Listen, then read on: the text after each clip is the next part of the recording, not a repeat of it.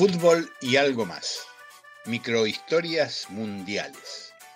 Recuerdos, curiosidades, anécdotas, perfiles y postales para calmar la ansiedad en la espera del Mundial de Qatar.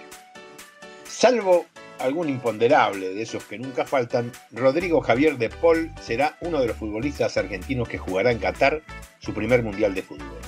Y calculado hoy con una decena de meses de antelación, casi podríamos arriesgarnos a decir que el Pollo estará entre los 11 titulares el día del primer partido de la fase inicial. Lo de Pollo viene desde la época de inferiores en Racing, club al que llegó con apenas 8 años y para lo que no necesitó viajar demasiado. Nació y vivió cerca del Cilindro, en el barrio de Sarandí. De Paul trajinó mucho para hacerse sitio entre los grandes del fútbol argentino.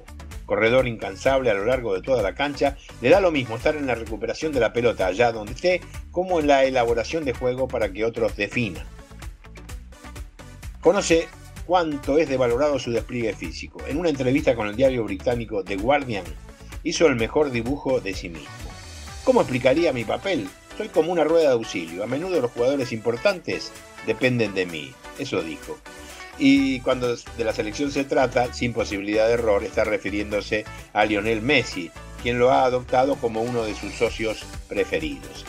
Según estadísticas elaboradas por expertos en la materia, la pulga y el pollo llevan intercambiados 200 pases en las eliminatorias sudamericanas cifra que llegó a 86 a lo largo de la última Copa América ganada por la Argentina en Brasil.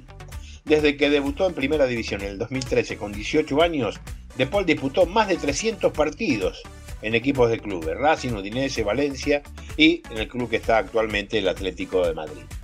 En la selección dirigida por Lionel Scaloni, a la que se incorporó en 2018, suma 34 partidos.